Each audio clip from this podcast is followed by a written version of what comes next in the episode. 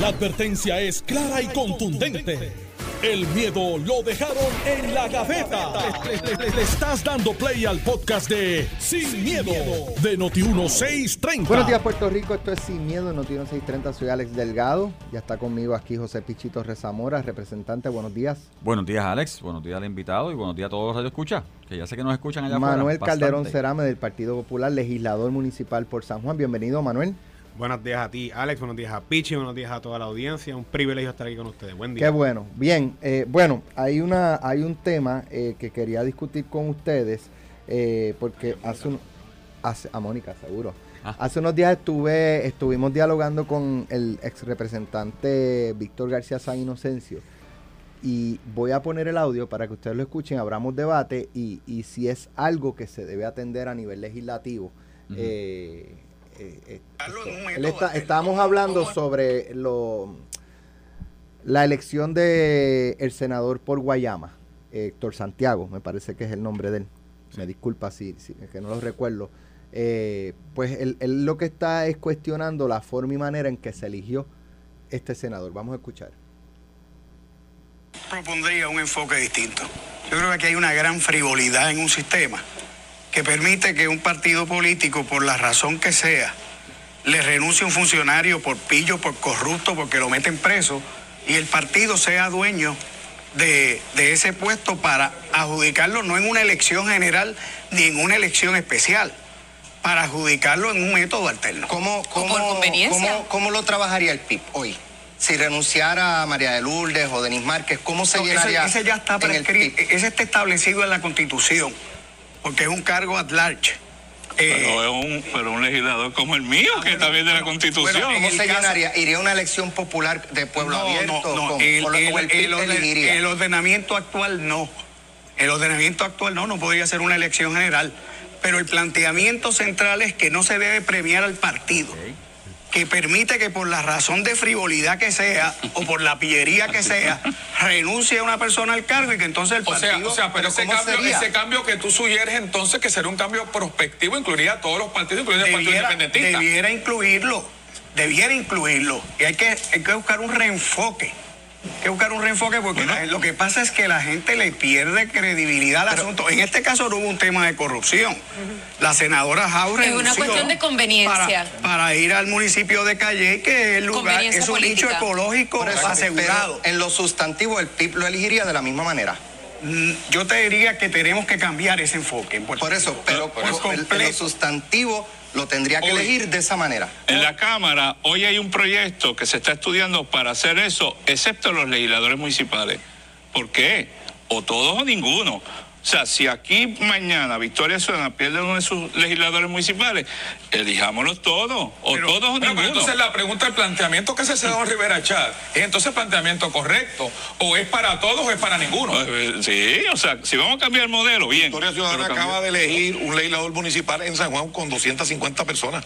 Eh, esto, todos o En ninguno. una asamblea, ¿verdad? Controlada por ellos. Así que El- el ¿Cómo, cómo podemos eh, quizás hacer más democráticos, si es que se puede? Porque yo creo que es un punto que es el que trae Víctor. Eh, ¿Hasta qué punto es realmente democrático que un grupo de 300 personas elijan el senador de un distrito que hay quizás decenas o cientos de miles de constituyentes? Bueno, vamos a establecer que la Y eso lo que hay ahora es un montaje frívolo que se presta para el pillaje. Bueno, eso es, lo que dicen, eso es lo que dice el Partido Independentista, que escoge de dedo, se sientan y determinan quiénes son sus Ah, candidatos pero es así en distinto, ruleta. Pichi. Bueno, Es que- distinto. sí, pero lo que pasa es que el Partido Independentista le critica todo y habla de todo, pero no se miran ellos, porque ellos le dicen que estamos haciendo las cosas mal cuando dicen nosotros, PNP y populares. Eh, y dentro de eso entonces, que ellos hacen las cosas diferentes, pero ¿qué hacen ellos, Alex? Se sientan y dicen Tim Marín de Dopingüe Pero es musicales. distinto, el planteo es distinto porque pues esto es eh, un funcionario que eligió el pueblo en una elección abierta, no en una elección interna de un partido. Pues mira, la constitución... Eh, digo, lo que pasa es que yo, si es bueno, es que un poco lo- el, el planteamiento de Toñito Cruz, lo que es bueno para uno es bueno No, para para, todos, todos. Si es bueno que entren el, el pueblo a elegir eh, candidatos eh, pues quizás también para las candidaturas sea igual de bueno. Que se abra, pues en el caso del PNP y del PIB, lo hacen. Primarias abiertas. Que el pueblo elija los quiénes van a ser sus, los candidatos de sus partidos. Pues que el PIB hiciera lo mismo. No una asamblea de delegados porque se prestaría para otras cosas. Mira, totalmente. eh, yo creo que el comentario de Víctor García San Inocencio eh, tiene unos puntos válidos, pero tiene otros puntos que son una gran contradicción. Eh, yo recuerdo eh, y he leído eh, para allá para los 90, cuando la época de David Noriega, eh, hubo una gran controversia interna dentro del Partido Independentista porque había un reclamo de adentro de la base de ese partido para que se celebraran primarias. Y no se celebraron primarias. De hecho, no se han celebrado primarias en el Partido Independentista que tengamos conocimiento de que sean públicas, que hayan candidatos que debatan, que, Yo creo- que para más de una sola posición. Creo que para las elecciones del 96, Marta Font Marta Font. quería aspirar y no la dejaron. No la la dejaron, persona. ella quería. No la dejaron. No, no le Creo que en su momento el, el ambientalista Neftalí García era el, apellido de él.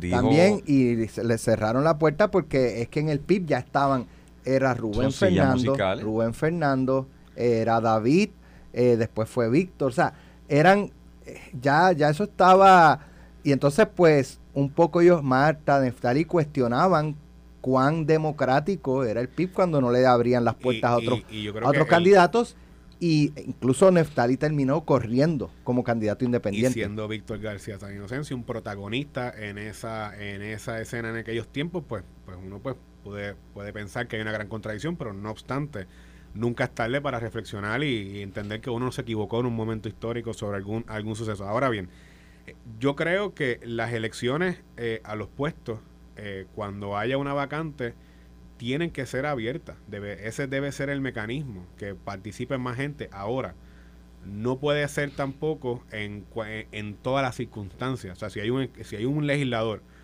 que tiene un, un, caso por corrupción, se le logra, se le encuentra una convicción, decide renunciar, pues ahí hay una razón eh, donde el donde ese legislador le falla al partido que era el dueño del escaño y a la misma vez le falla a todos sus constituyentes igualmente, pues ahí sí.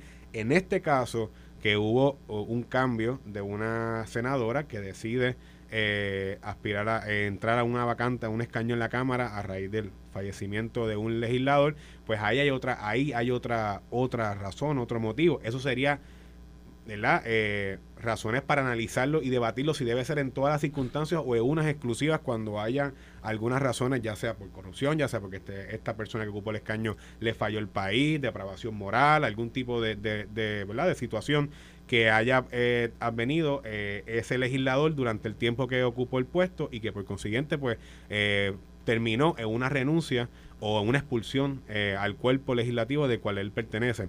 Así que yo creo que eso va por ahí. Los partidos seleccionan a raíz del, del el, el- el ordenamiento eh, legal actual y a raíz de la jurisprudencia también del Tribunal Supremo Claro. de Puerto Rico el método en cómo se selecciona una vacante. Eh, y eso, pues, claro que todos los partidos, y cuando digo todos, eh, incluso, incluso el movimiento Victoria Ciudadana, en el caso de San Juan, cuando eh, que el senador Tomás Rivera Chats indica muy correctamente cuando se selecciona la vacante, ellos seleccionaron no, en varias ocasiones, al principio del cuatrenio, ellos removieron a los legisladores mu- municipales que habían ganado Electa- electora- eh, Electoralmente Los que electivamente. eligió el Sí, pueblo. los que eligió poner- el pueblo de San Juan, gente que ellos los de ellos. sacan a dedo ellos ponen a, un, a dos legisladores, un compañero le renu- renuncia, ya yo estando en la legislatura municipal, y, y seleccionan un método como ellos entendieron que era el más correcto para escoger al nuevo legislador Pues municipal porque que no, ahora mismo por, está, porque, porque eh, en la postularon legislatura a aquellos municipal. candidatos que ganaron, para que los postularon. No, lo que pasa es que parece una que no iban de acuerdo con otros los que modelo y tienen un que pensamiento. contestarla. Pero la ley, esto es cuestión de la ley, o sea, la norma... Ahora, esto se atiende en código electoral. Esto se- de, de hecho, la constitución te dice, si no me equivoco, para candidatos por acumulación que serán electos de la forma y manera que fueron electos eh, originalmente. Y eso es un debate porque siempre se ha entendido, ok, los partidos nominan, porque la realidad es que nosotros somos candidatos que somos nominados bajo una insignia y vamos a una primaria. ¿Significa eso que es una primaria de pueblo? ¿O no significa que es una primaria de pueblo? Es un debate. Hay partidos eh, que han escogido a su, por ejemplo, vamos, vacantes por acumulación, ¿verdad? Eh, han sido eh, seleccionados por delegados a nivel isla. Otros han sido seleccionados por elección a nivel isla. Así que esos, esos códigos electorales... la, la restricción, Pichi, de que cuando es año electoral, eh, el código electoral te dice Ah, sí, de una código electoral. se tiene que, que llenar cualquier vacante que surja. que va a ser por delegados para hacerlo más rápido porque estás a, a pasos de una primaria y si la persona quiere ca- radicar dos veces, radica. Pero nuevamente, o sea, el problema aquí, ¿cómo elegirlo? Mira, podemos ponerlo en el código electoral y decir todas las vacantes serán llenadas por elección popular, o sea, elección de pueblo, elección de, de voto directo de sus constituyentes, sea por acumulación isla o sea por distrito, el distrito que sea representativo o senatorial o alcalde. Eh, como de hecho, como dicen los alcaldes, los alcaldes antes se ¿cómo era? Este, el alcalde que renunciaba o fallecía y se iba a elegir uno nuevo, era por delegados de pueblo. Era el delegado del partido que se sentaba y ponían la, la persona. Se cambió el, co- como hubo mucho problema, se cambió el código electoral y que dice ahora, en los tres años, los primeros tres años de un cuatrenio, tú lo eliges por elección de pueblo. El después de diciembre 31, entonces por delegados porque está cerca de la primaria. Pero eso es cuestión de, de trabajarlo. Lo que pasa es que, Alex, nuevamente regreso, es bien fácil para el Partido Independentista y para el Partido Movimiento hablar en contra del PNP como si esto fuera una cosa del PNP o del Partido Popular. Y aquí voy a los dos partidos. Cuando ellos hacen cosas peores. Y lo han demostrado en el poco tiempo que llevan. Bueno, en- básicamente en el movimiento, porque el Partido Independiente siempre ha hecho lo mismo. Estos sillas musicales y el que no es candidato es asesor del otro en el Senado o en la Cámara si logran una silla. Mírate esto, Siempre ha sido así. Ellos, ellos eh, te hablan de una alianza y te hablan de que quieren eh, eh, hacer algo diferente y que quieren exponer unos candidatos, pero ellos mismos se están auto, autoimponiéndose como candidatos en la alianza. O ni tan siquiera los electores del Partido Independentista o el partido o el Movimiento Victoria Ciudadana pueden seleccionar en la primaria quiénes van a ser las personas que van a encabezar esa, esa alianza. Y yo creo que eso es un argumento válido. O sea, yo no tengo problema que, que se unan, que se junten, que aspiren, que coaliguen, que hagan lo que entiendan que son como ellos pretendan y establezcan su estrategia política de comunicación. Eh, ahora, pero ni tan siquiera le permiten a los, a los seguidores de ellos Retar. escoger o a lo mejor alguien, que- a Claro, lo mejor alguien que quiere vayan- retar a, a lo mejor alguien quiere retar a Juan Dalmau, a lo mejor alguien quiere retar a Manuel Natal para la candidatura, a lo mejor alguien quiere retar a algún candidato para, por acumulación o para otro puesto en distritos, pero no te lo permiten. Bueno, Proyecto Porque Dignidad. ellos mismos se están autoimponiendo como candidatos y cabecera de la alianza. Mira, vamos a ver cómo Proyecto Dignidad maneja la cosa. Porque se dice que la que fuera candidata a comisionada residente del Proyecto Dignidad está- Bueno, y parece ser que va a haber ha, primaria. ha dicho que quiere correr para la gobernación por ese proyecto, por ese partido. ¿Le permitirá el partido a ella una primaria? Se salva, eh, doctor Vázquez. Ujú. ¿Permitirá una primaria que le quiten la candidatura a la gobernación? Yo creo que no hay, digo, no sé, no sé. Pero no hay mucha opción. No sé, porque no hemos escuchado hablar. Pero ella ya dijo que está intentándolo y que lo está pensando. Ella dijo que lo va a hacer. Pues ya hay, prim- ya primaria. La pregunta es qué ellos van a poner. ¿Qué van a hecho, que, mi recuerdo es que ella, como candidata a comisionada residente, hizo un muy buen papel. Por lo menos los debates eh, que en, aquella, en las elecciones pasadas yo vi para la candidatura a la comisaría residente, ella se desempeñó muy bien. O sea, ella es muy elocuente, ella sabe hablarle a su electorado. Así que ella ella no sería alguien que el mo- eh, ese partido, por lo menos mi consejo, no la deberían de descartar de plano. Ok. ¿Qué significa eso? ¿Quién no sabe? Mira, eh, se colgó ayer la segunda vuelta. Y la Sí, elección de gobernador 20 a con 28. 50% más uno. 20 a 28. Eh, dice Connie Varela que lo dejaron solo. Lo dejaron El solo. PNP, el PNP debatió, Sí. en el debate, el PNP debatió todos los miembros de la delegación. Debatieron en hemiciclo. Cuando le tocó el turno al PPD, solamente Connie Varela defendió la propuesta. Tatito terminó votándole en contra. El presidente de la Cámara. ¿Qué, qué- cómo, ¿Cómo queda esto dentro del PPD, Manuel? Mira, es eh, una propuesta que nace del Partido Nace Popular del Partido. Popular. eh, ayer revisamos, no es una propuesta del programa de gobierno. O sea, Correcto. era porque si no se podía haber hecho algo otro, algún otro tipo de, de señalamiento o pronunciamiento in- internamente en el caucus del Partido Popular. Eh, yo creo que la, la medida tomó su análisis. yo creo que la medida se sabía que era bien complicada. De hecho, era, era matemáticamente imposible que se aprobara con, la, con todos los votos del Partido Popular.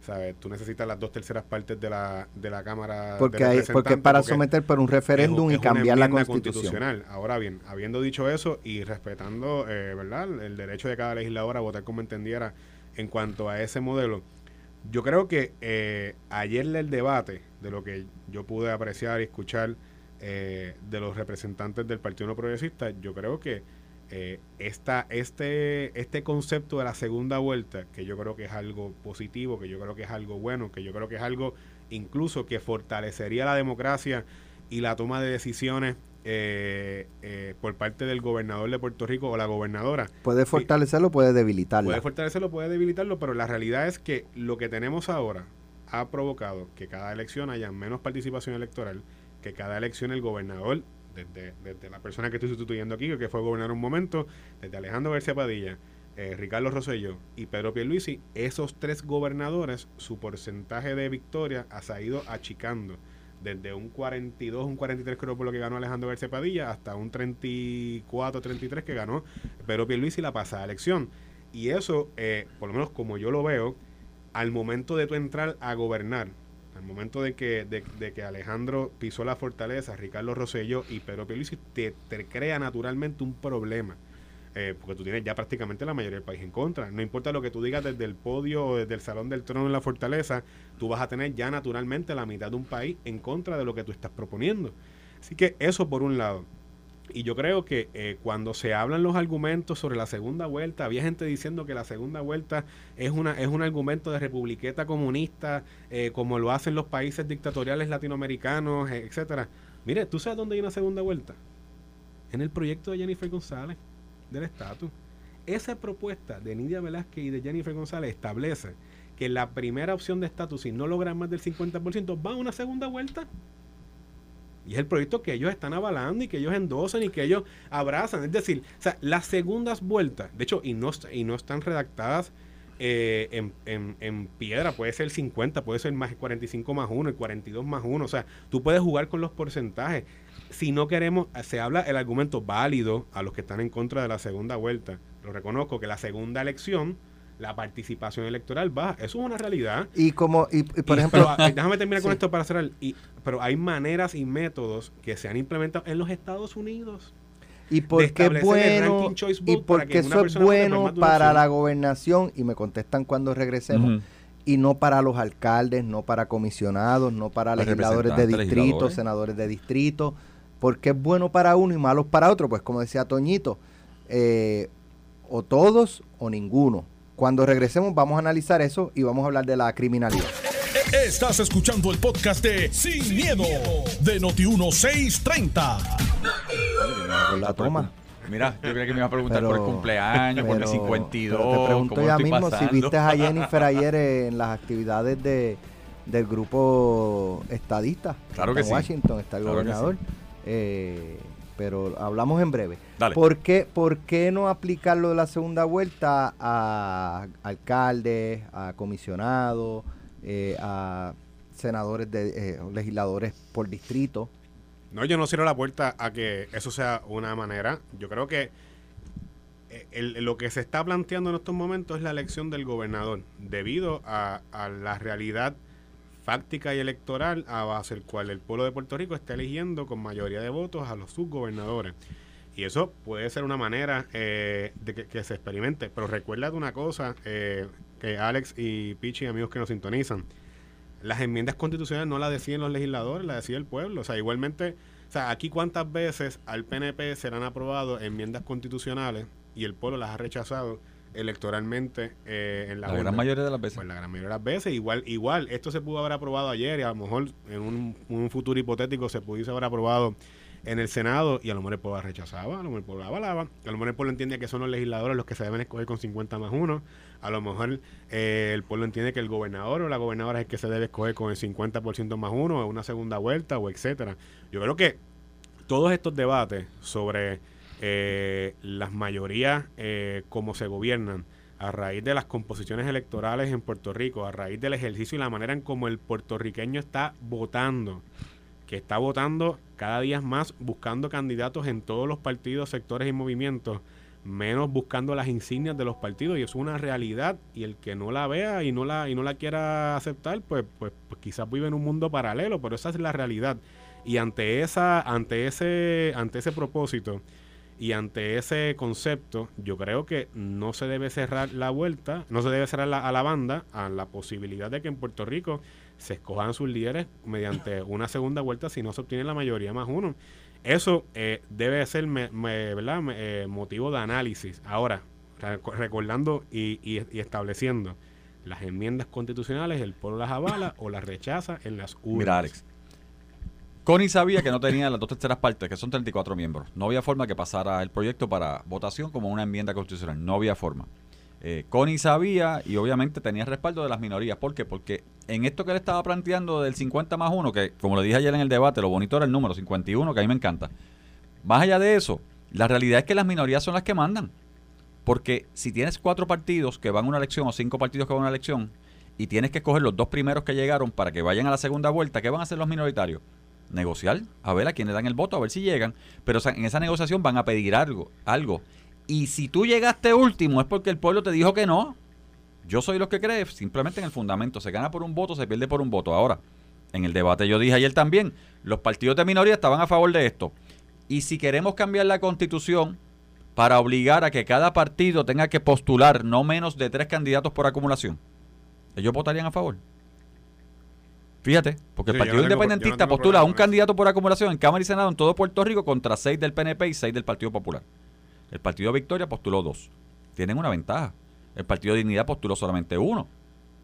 Pero si queremos una segunda vuelta para que sea fair, ¿no sería fair también o correcto que ellos postulen más de un candidato?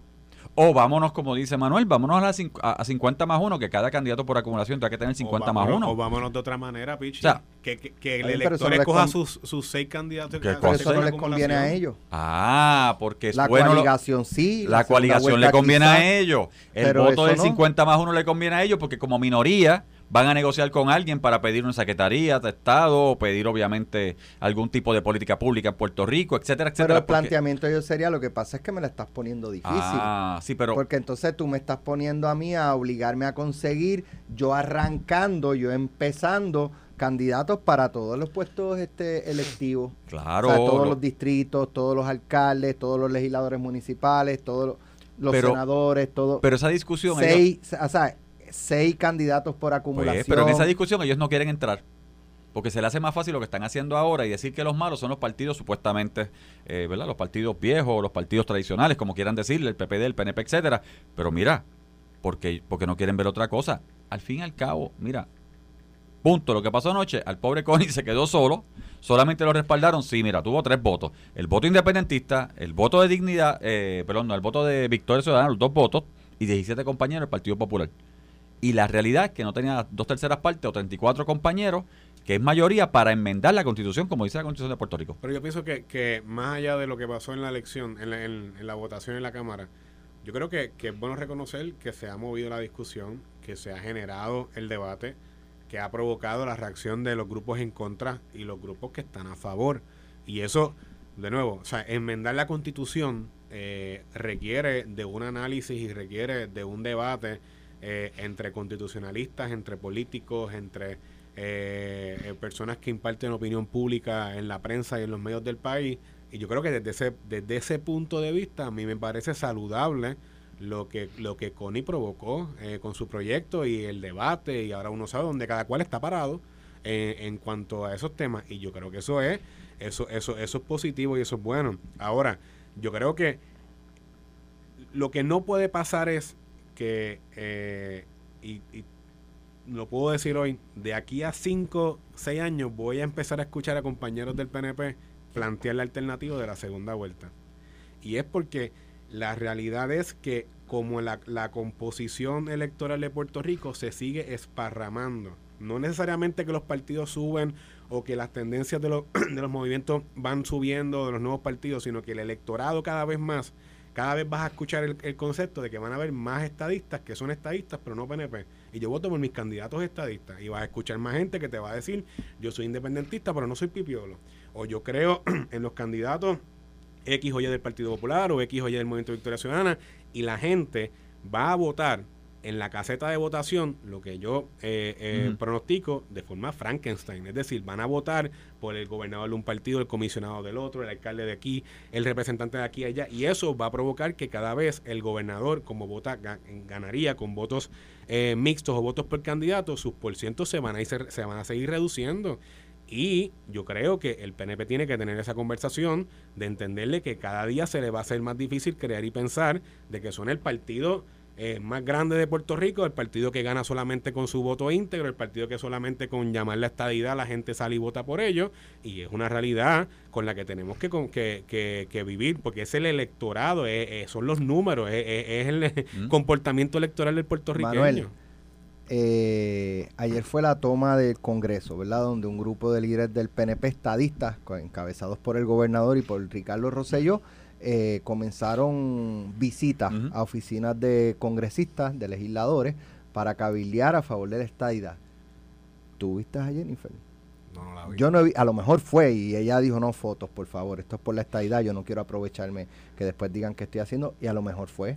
Vi- no vi, no vi, Pero- a, no vi a la comisionada. ¿Sabes lo que Pero? Pichi, Pichi, a lo mejor Pichi la vio. Vi la, Sí. vi la, vi la foto y los Había una ¿Dónde foto. la viste, Pichi? Bueno, no, hubo una- eh, plantearon, ¿sabes? postearon una foto de ella que le hizo un recibimiento a los miembros de la delegación extendida, como se le llama, donde estuvo compartiendo con ellos en un salón. ¿Quiénes estaban allí? Fíjate que en la foto yo vi a miembros de la delegación, creo que vi a los compañeros representantes, no creo haber visto ¿Viste a Ricardo ni a Rosselló? Ricardo ¿Viste a Pedro Pierluisi? ni a Pedro, porque Pero no ¿y lo vi en la foto, pero vi que afuera? recibió a la delegado. ¿Ah? Los dejaron afuera, no le abrieron la puerta. No sé. No sé, tal vez estaban visitando congresistas y senadores. Que O sea que ella, haciendo. ella no se movilizó con ellos. Juntos, pero no yo revueltos. yo no vi a- yo no vi- Vecinos con la verja alta. Yo no vi, bueno, para ser correcto, yo no vi a Jennifer obviamente caminando por los pasillos con, ¿verdad? Posteado, pues, con compañeros. Pero sí, vi, sí vi un recibimiento que le hizo a los compañeros de delegación extendida porque estuvo y las, poste- las posteó y obviamente le estuvo hablando a ellos.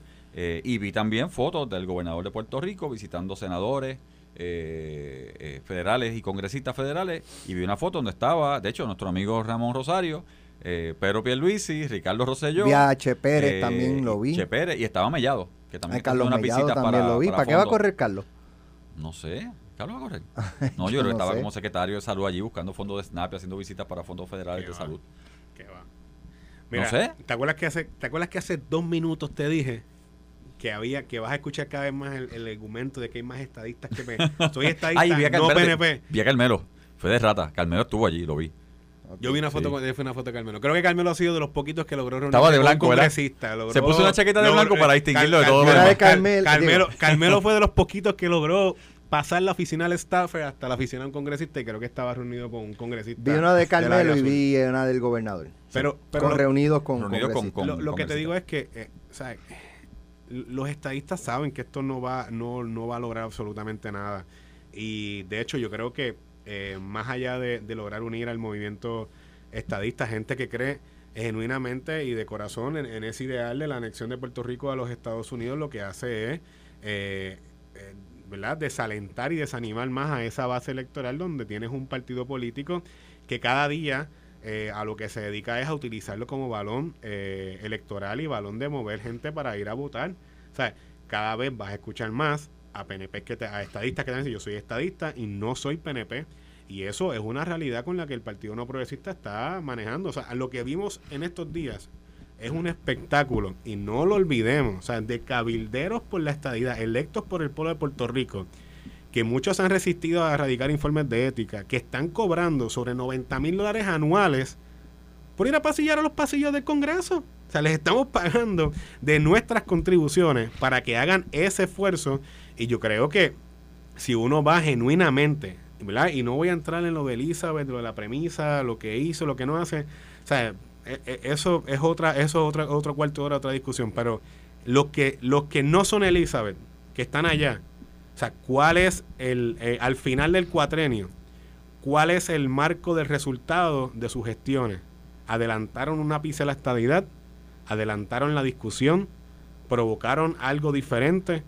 Yo entiendo que no- la comisionada se siente complacida con el trabajo que han hecho para que los ayude a lograr eh, adelantar la discusión del estatus y la, y la realidad es que no. Y yo creo que el pueblo de Puerto Rico en general, no solamente los estadistas, están cansados de los plebiscitos estériles y antidemocráticos y de la obsesión del PNP de querer adelantar un estatus político en el Congreso en vez de enfocarse en adelantar el bienestar general del pueblo de Puerto Rico. No, lo que pasa es que como partido que busca la estadidad vamos a hacer todo lo que tengamos que hacer para llevar, obviamente, a Puerto Rico al Estado 50 y la consecución de nuestro ideal. Y las visitas al Congreso, que es política pública debidamente aprobada por el voto popular del pueblo puertorriqueño con más del 50% en las pasadas elecciones, nos dice que tenemos que hacer lo que estamos haciendo, llevar el mensaje. Y eso es lo que estamos haciendo. Hablaba esta mañana con Normando, de verdad, este, fuera del aire, una conversación que teníamos y, y Normando y yo comenzamos en los 90 en los medios de comunicación y para esa época, eh, bueno, ya quizá a finales de los 80, yo no, principios de los 90 él y yo a finales de los 90. Yo llevo 24 años en los medios de comunicación. Ok. Cuando yo entré, estaba Pedro Rosselló de gobernador, estaba eh, la legislatura, eh, Edison era presidente Estaba de la Cámara. Y Edison y Charlie Rodríguez, estaba Carlos de comisionado. Pero yo me acuerdo de la época de, 96. de Cucuza y de y de Bobby Resach, que en paz descanse. Sí, primer David 93. Noriega. Aníbal Acevedo como por, Vila como portavoz del PPD.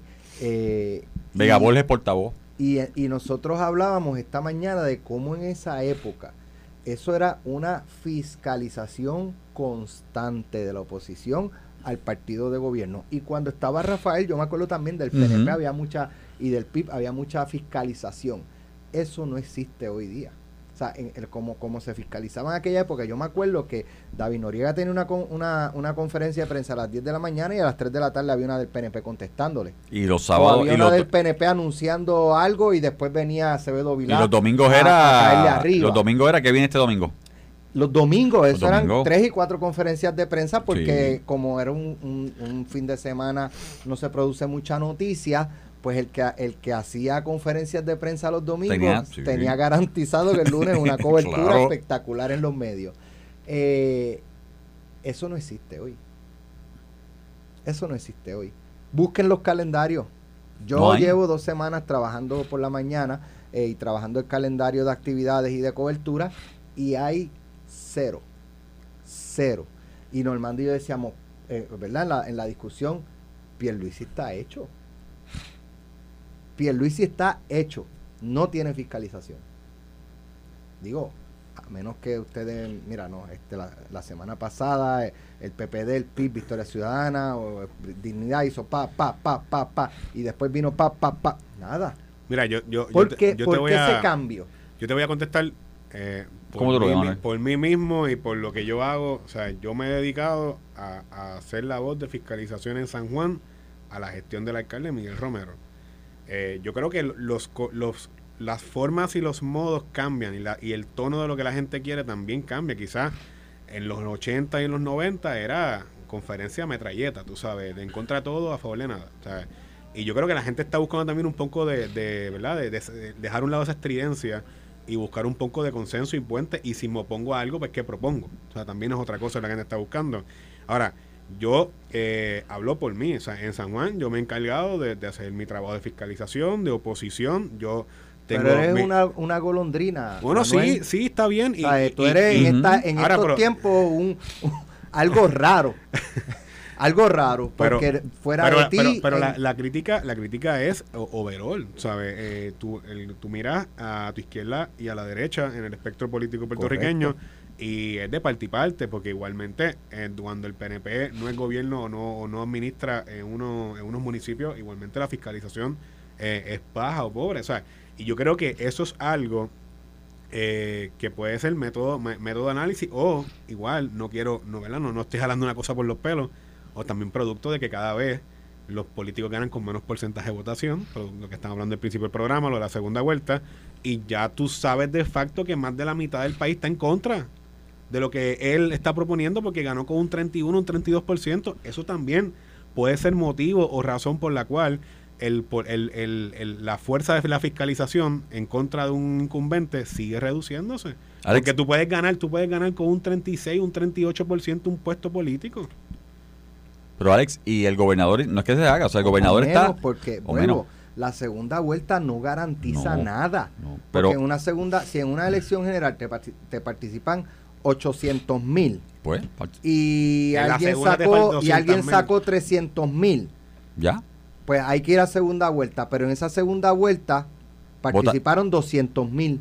¿Qué te garantizó? Y ahí eligieron la mitad, 100 mil. O sea que si- el gobernador lo eligieron 100 100,000. mil personas. Ah, pero sacó Cuando en la 51. primera vuelta el que ganó sacó Claro, pero sa- 300. sacó no, 50. pero la válida es la que menos votó. La, Porque que- sacó la que 50 menos más votos hubo. Esa es la válida. sacó 50 más uno. Por eso yo digo que la segunda vuelta no garantiza nada. Pero mira, dentro de lo que estabas diciendo, o sea, el gobernador Pedro Pierluisi está haciendo no menos de tres o cuatro anuncios por semana. Conferencias de prensa de anuncio de algo, de lo que sea, de programa de gobierno, de, de construcción, etcétera. O sea que ¿Y tú si la crees oposi- que ahí eso, eso es a prueba de bala? O No, no, que pero no que te hay digo- algo que el lo- PPD, Victoria Ciudadano, el PIB pueda convocar. Por eso- por no- eso a te lo mejor digo. no el mismo día o al otro día, pero días después para fact checks. Esto Por es eso te digo, esto o sea, ta, ta, ta, ta. el gobernador se está no exponiendo, el gobernador se está exponiendo, está haciendo su, su conferencia de prensa, sus anuncios. No hay nadie que lo esté cuestionando, es una realidad. Nosotros en el partido, nosotros como líderes del PNP, que estamos en, en mayoría, que estamos esperando, y de hecho lo que hacemos, y te lo digo porque tanto Carmelo como secretario, yo como director ejecutivo, Gabriel, si el PPD o alguien tira para adelante, pues le contestamos dentro de todo, pero nadie lo está fiscalizando, pues entonces seguimos haciendo lo que estamos haciendo. Ah, que los medios han cambiado. Yo soy, yo creo en los medios tradicionales, yo creo en televisión y sobre todo radio. Yo. Y digo radio porque radio me permite a mí exponer más que televisión en 30 segundos. Hay quien cree que Twitter es el mundo. Eso no es el mundo. Mira, Twitter es una comunidad de dos o tres por ahí. búscate- y Facebook. engage en, en una publicación, a menos que sea en una controversia que te bajes a nivel de insultarse en, en Exacto, una... ya. ¿sabes? Eso es lo que tiene engage. Este, lo, lo, lo, lo ridículo, lo, lo... Entonces, por eso yo no sé hasta Hay qué muchos No, políticos Twitter. que, que te contesta tipo el Twitter. Yo lo he visto. Yo de- honestamente Yo he visto les mucho pido que- mil excusas mucho- porque no leo casi nada No. de respuesta. Yo De hecho, cuando tú miras los análisis de, de la, eh, ¿sabes? La- las convenciones este, los, los que hacen las agencias de publicidad y las marcas para ver qué es lo que se está vendiendo, qué es lo que no se vende, eh, dónde es que se venden las cosas. La red social que menos Penetración tiene, tiene en la gente Twitter. es Twitter. O sea, Twitter tú le estás hablando a, a- a los periodistas, gente como tú, Alex, que, Sí, que es bueno, es que es bueno para... es un o sea, yo, es yo- un- yo puedo hablarle a. Normando, le puedo hablar a otro compañero de otra estación Sí, y, y se otro, queda en y ese es- círculo. Y se queda. Yo le puedo contestar a un editor de un periódico y, o, conversar con él sobre algo. no percola las Y masas. va a generar que Ujú. 15 que 15 o 20 me, me caigan encima, que pasa todos los días, y gracias por el, por, por el más engagement, y que 7 o 20 me aplaudan, o me, o me den like y me retuiteen. O sea, eso no te genera nada, es una burbuja, es la esa es la misma burbuja. Entonces, hay quien ha decidido contestar, no hacer conferencia y contestar a través de Twitter. A ver si lo recogen. Yo estoy saco Twitter. Obviamente yo tengo mis engage, tengo mi gente, esto lo otro, pero yo uso más Twitter por los periodistas, por las noticias del día. ¿Qué está pasando? Porque es un medio. ¿Te acuerdas cuando te daban a ti este, cuando se compraba La antes? radio es la radio. No, la radio es la los radio. medios tradicionales, quizás el, el papel sí es, en términos del periódico impreso, claro. sí, eso ha sufrido este un golpe contundente. Eh, pero está la parte digital donde esos medios también. Pero la política, la- pero, o sea, resumen, la política sí ha cambiado. De lo que era en los 90 este, a lo que es ahora. Yo te diría hasta Luis Fortuño, porque yo recuerdo que cuando Luis Fortuño era candidato, tienes que recordarlo, había, de repente el Partido Popular comenzó y gobernador a hacer conferencias todos los domingos, todos los domingos. Llegó un momento que nosotros teníamos que estar viendo el sábado, qué viene el domingo, ver con qué vienen, para contestarle y estar on call todo el tiempo, para poder contestar. Ya eso ya, ya, ya pasó. Bueno, gracias Manuel, gracias Pichi Torres Siempre. Zamora por Siempre. haber estado aquí. Ya mañana regresamos. Esto fue, el podcast de Sin, miedo, de Noti1630. Dale play a tu podcast favorito a través de Apple Podcasts, Spotify, Google Podcasts, Stitcher y notiuno.com.